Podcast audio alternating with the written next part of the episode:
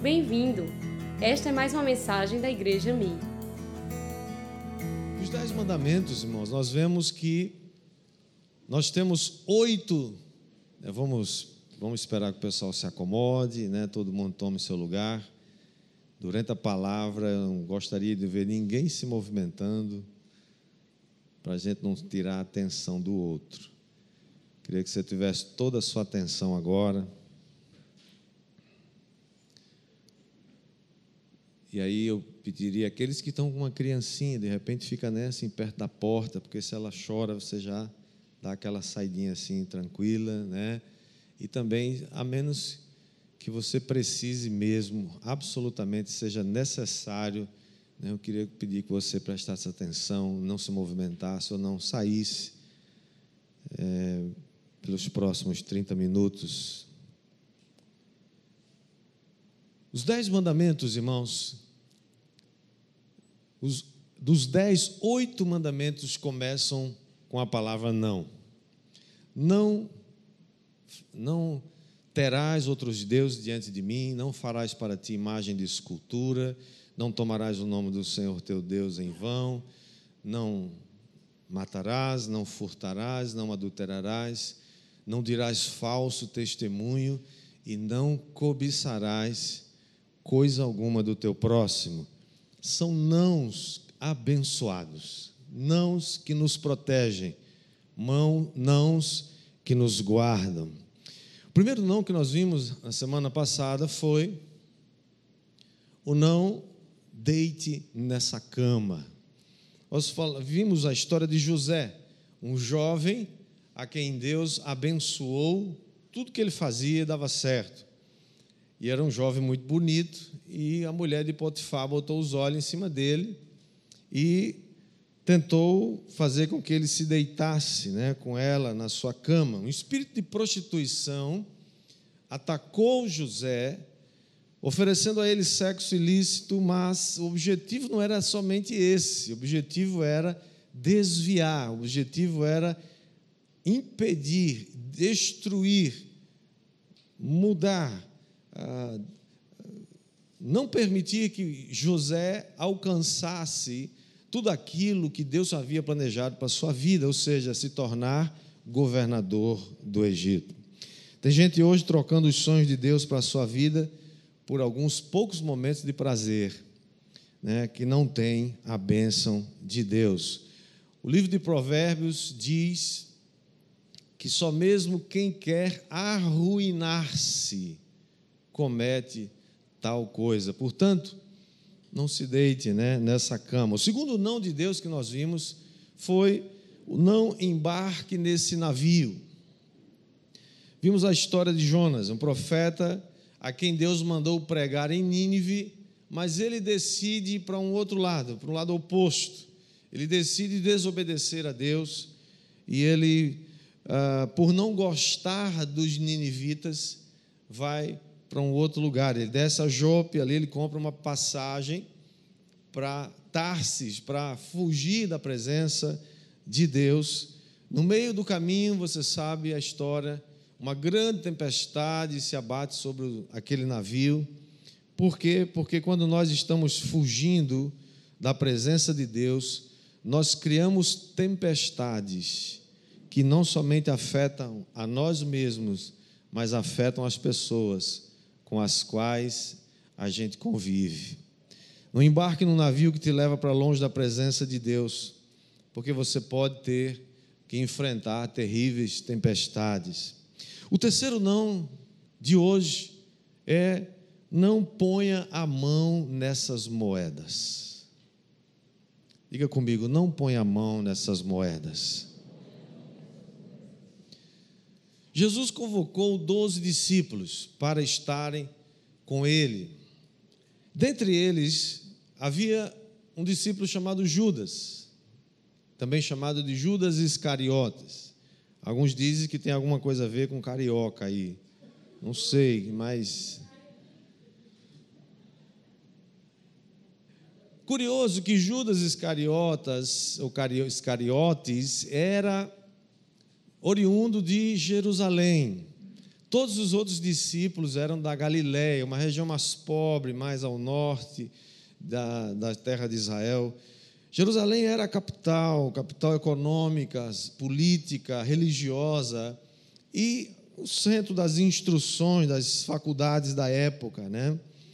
E ao contrário dos outros, os outros é, discípulos, a maioria eram pescadores, rudes, iletrados, é, e Judas era possivelmente o mais instruído de todos eles. No entanto, é exatamente esse que decide trair Jesus. Alguns estudiosos acham que Judas tinha uma expectativa de que Jesus fosse um Messias político que haveria de libertar a nação de Israel do jugo de Roma.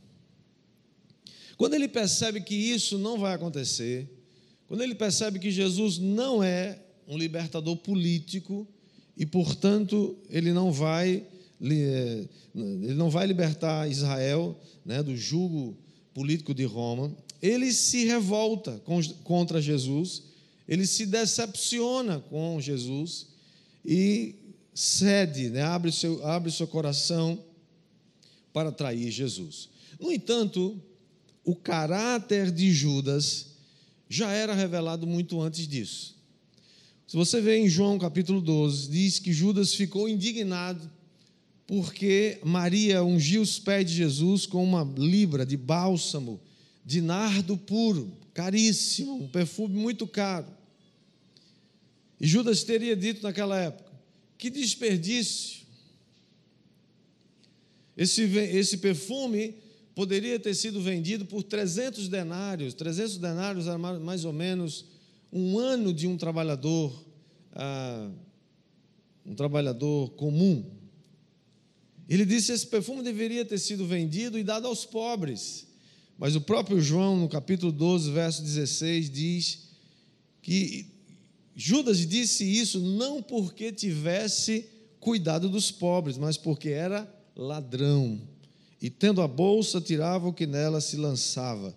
Você pode ver que corrupção não é um crime recente.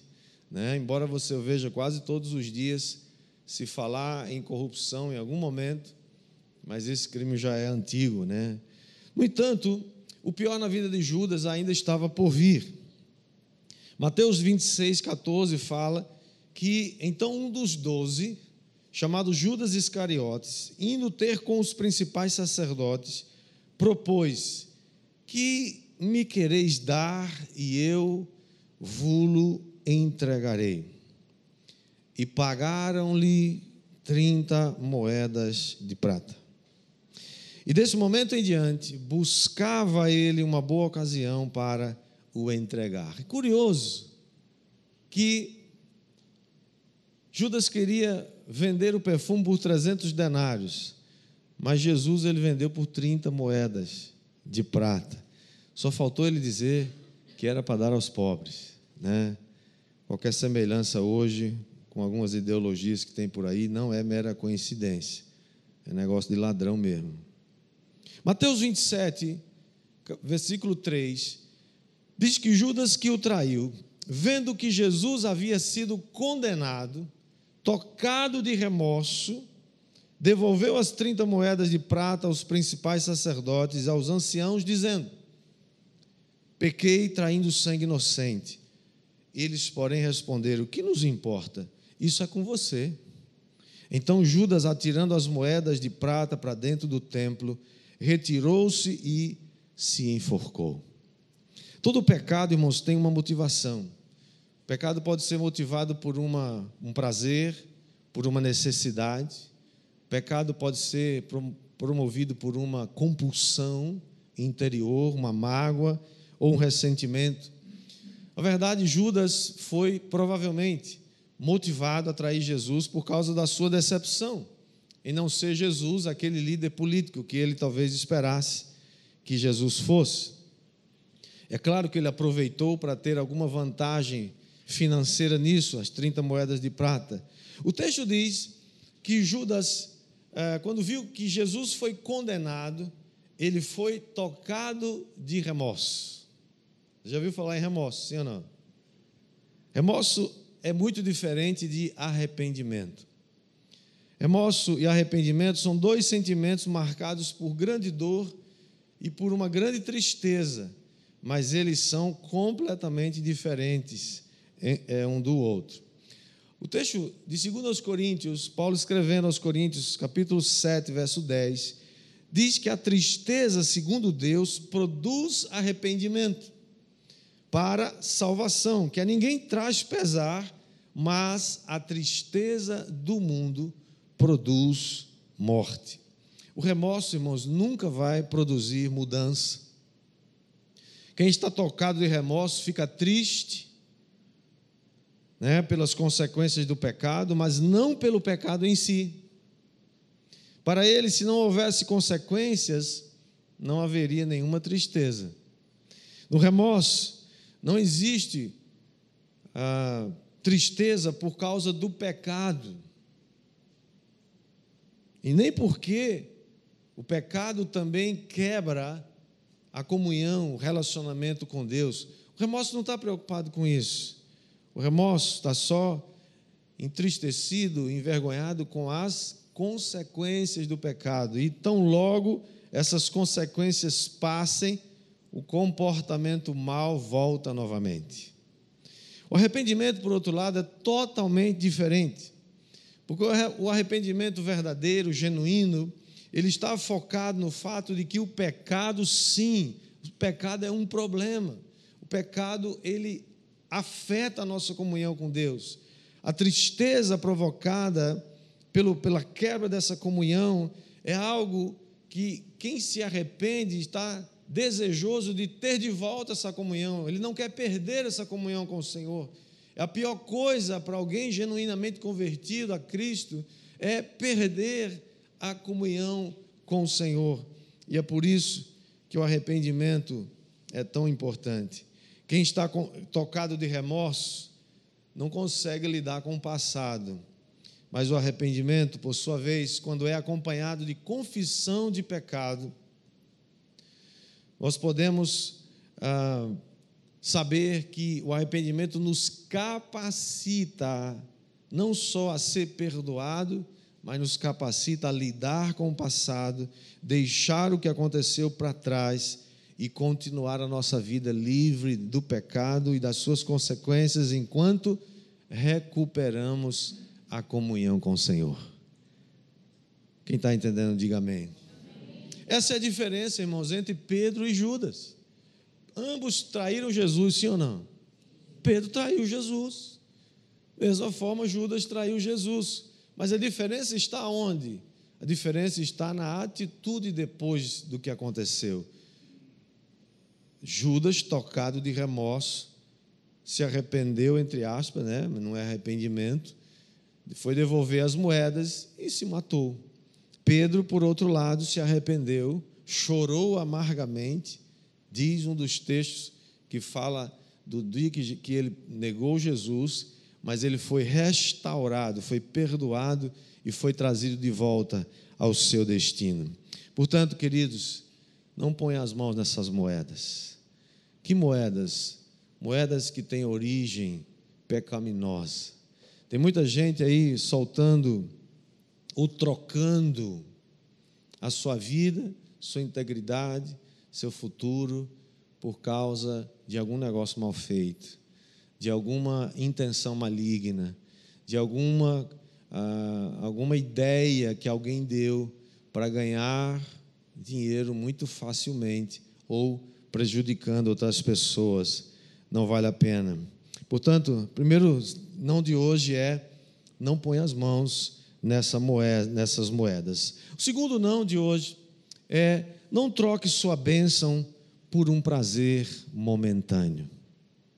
Vivemos no, na época do tempo do entretenimento para tudo que é lado, né? Prazer é vendido a de todo preço. As, tem muita coisa boas, né? Não tem tem muita coisa legal de você se divertir, não tem problema.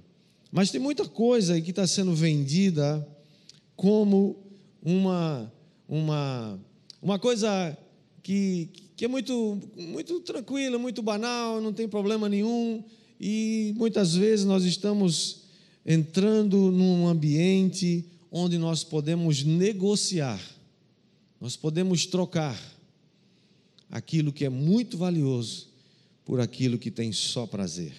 Você sabe a história, conhece a história dos gêmeos Esaú e Jacó? Lá em Gênesis capítulo 25 diz que Rebeca era uma mulher estéril e seu marido Isaac ora por ela e ela concebe, mas concebe logo de, de dois, né?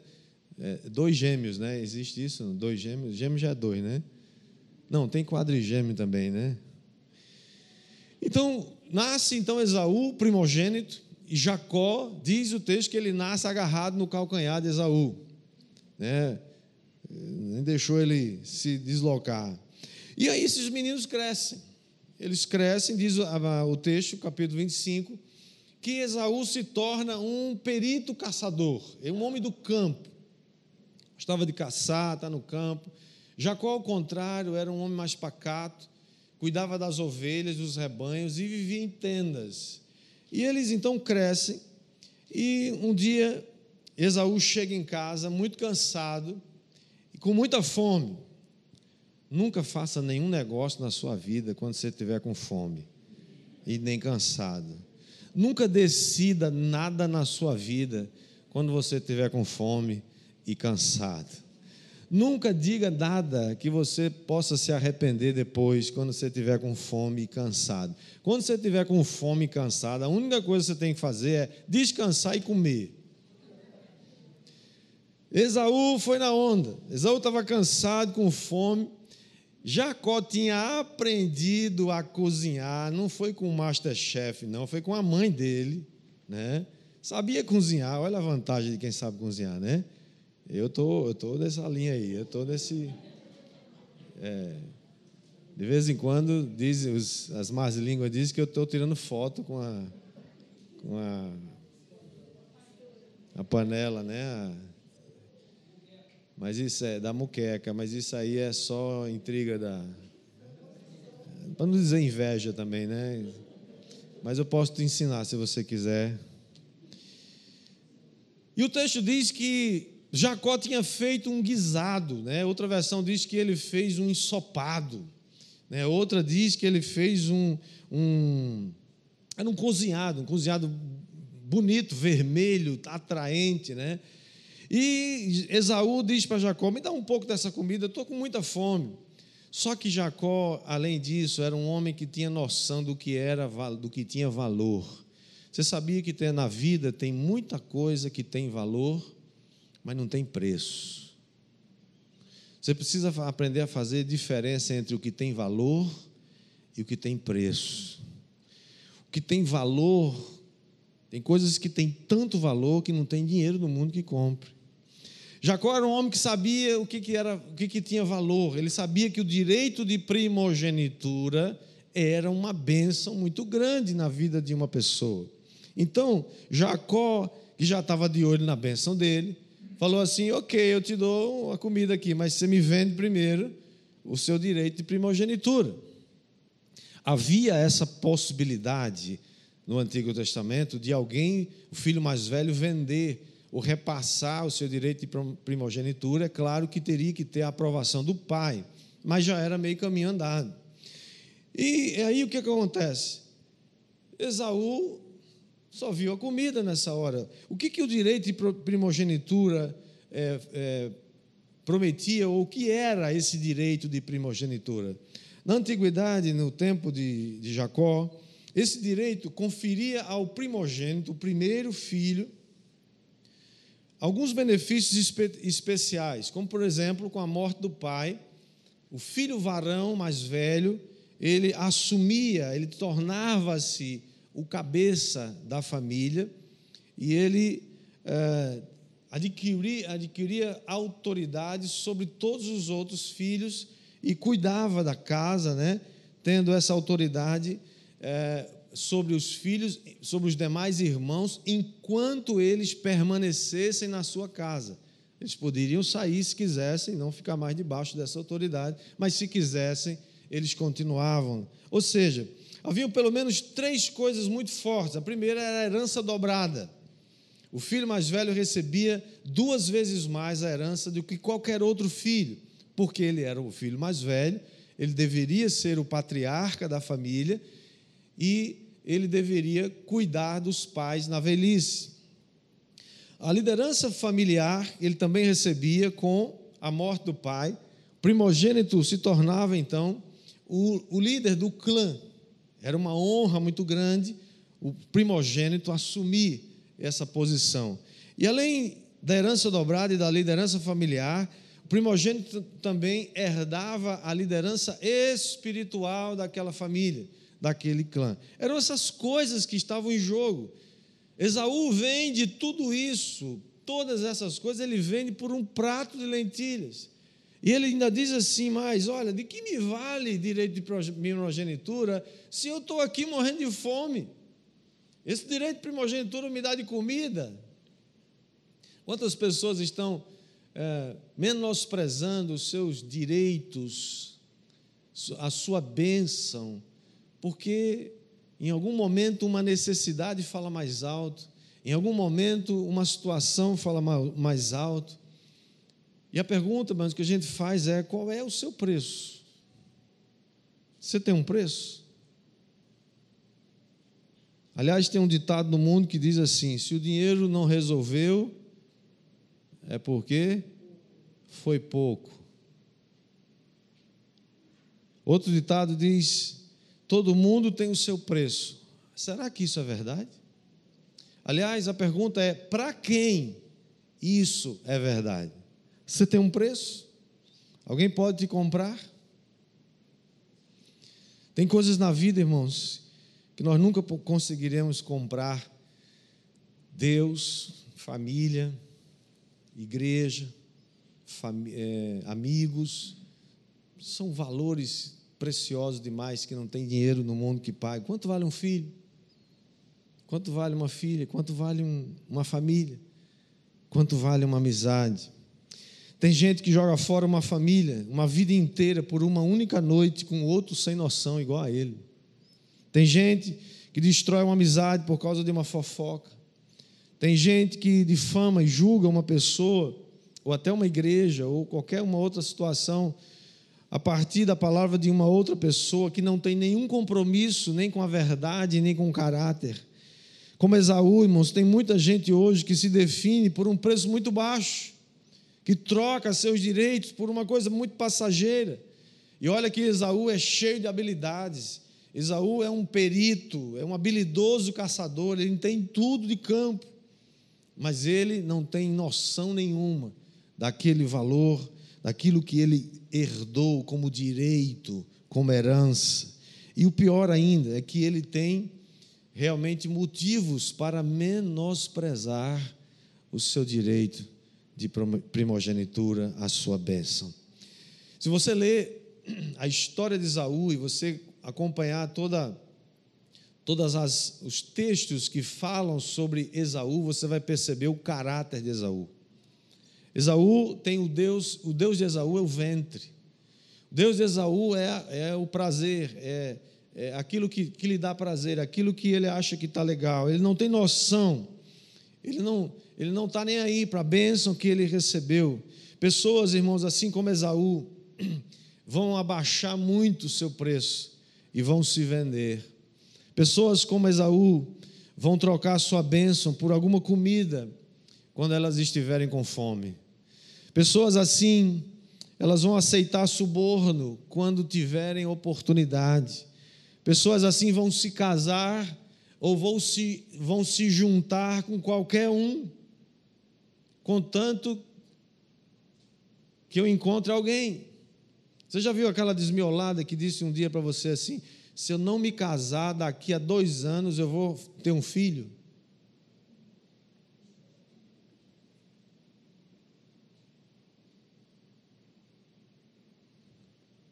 O que, que tem sua condição de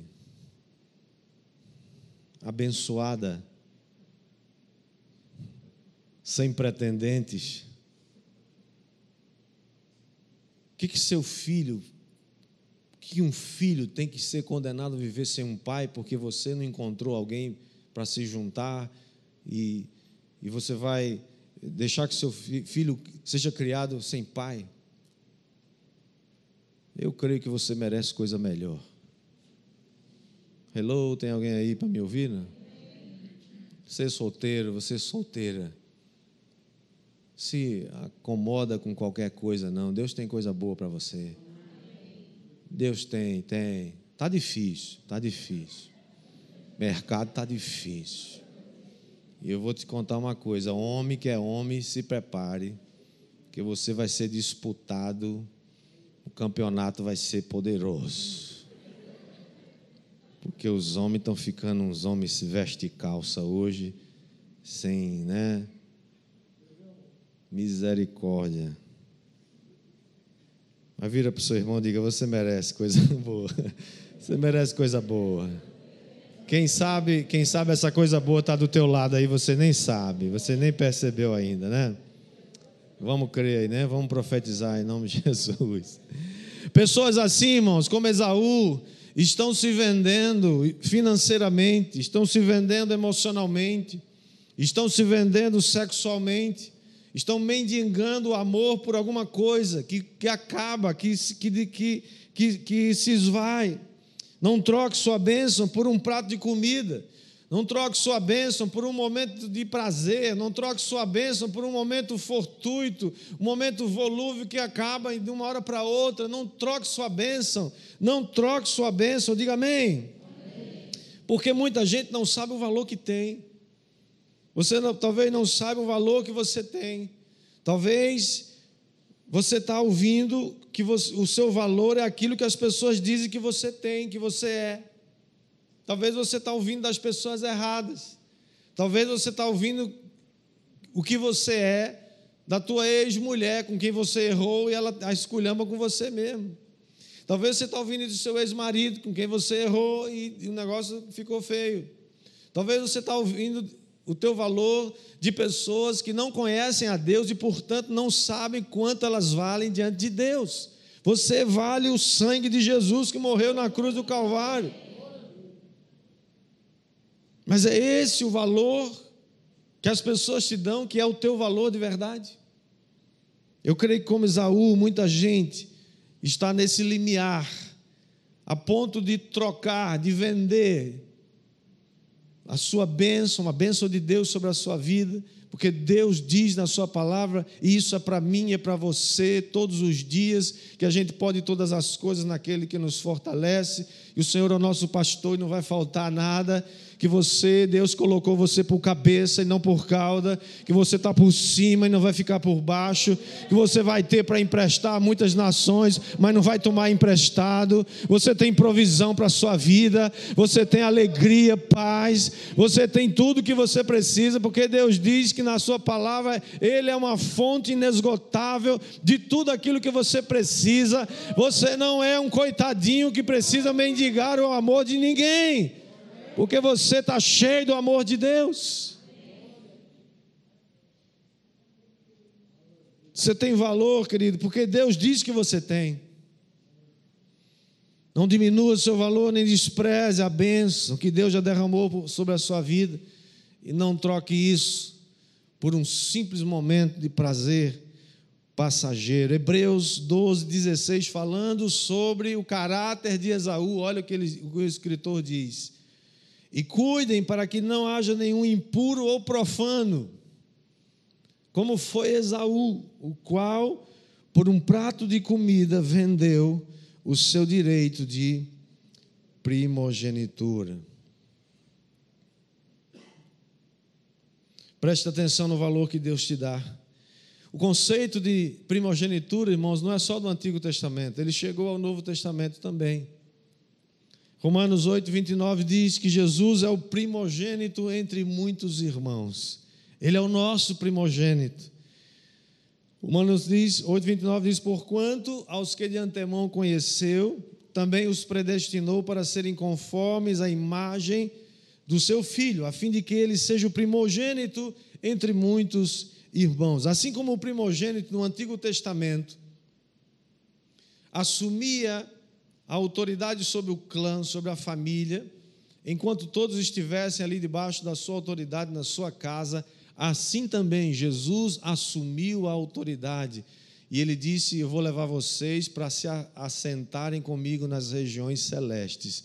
Jesus, como primogênito, nos levou para esse lugar de honra, esse lugar onde Ele nos colocou para desfrutar de todas as bênçãos que tem disponíveis no reino de Deus. Assim como o Antigo Testamento, o primogênito cuidava, protegia a família, protegia os irmãos, assim também Jesus Cristo disse que nós somos herdeiros de Deus e co-herdeiros com Cristo. Romanos 8,17, Paulo diz isso. O que, que ele fala? Se nós somos filhos, somos também herdeiros herdeiros de Deus e co-herdeiros com Cristo. Se com Ele sofremos, também com Ele seremos glorificados.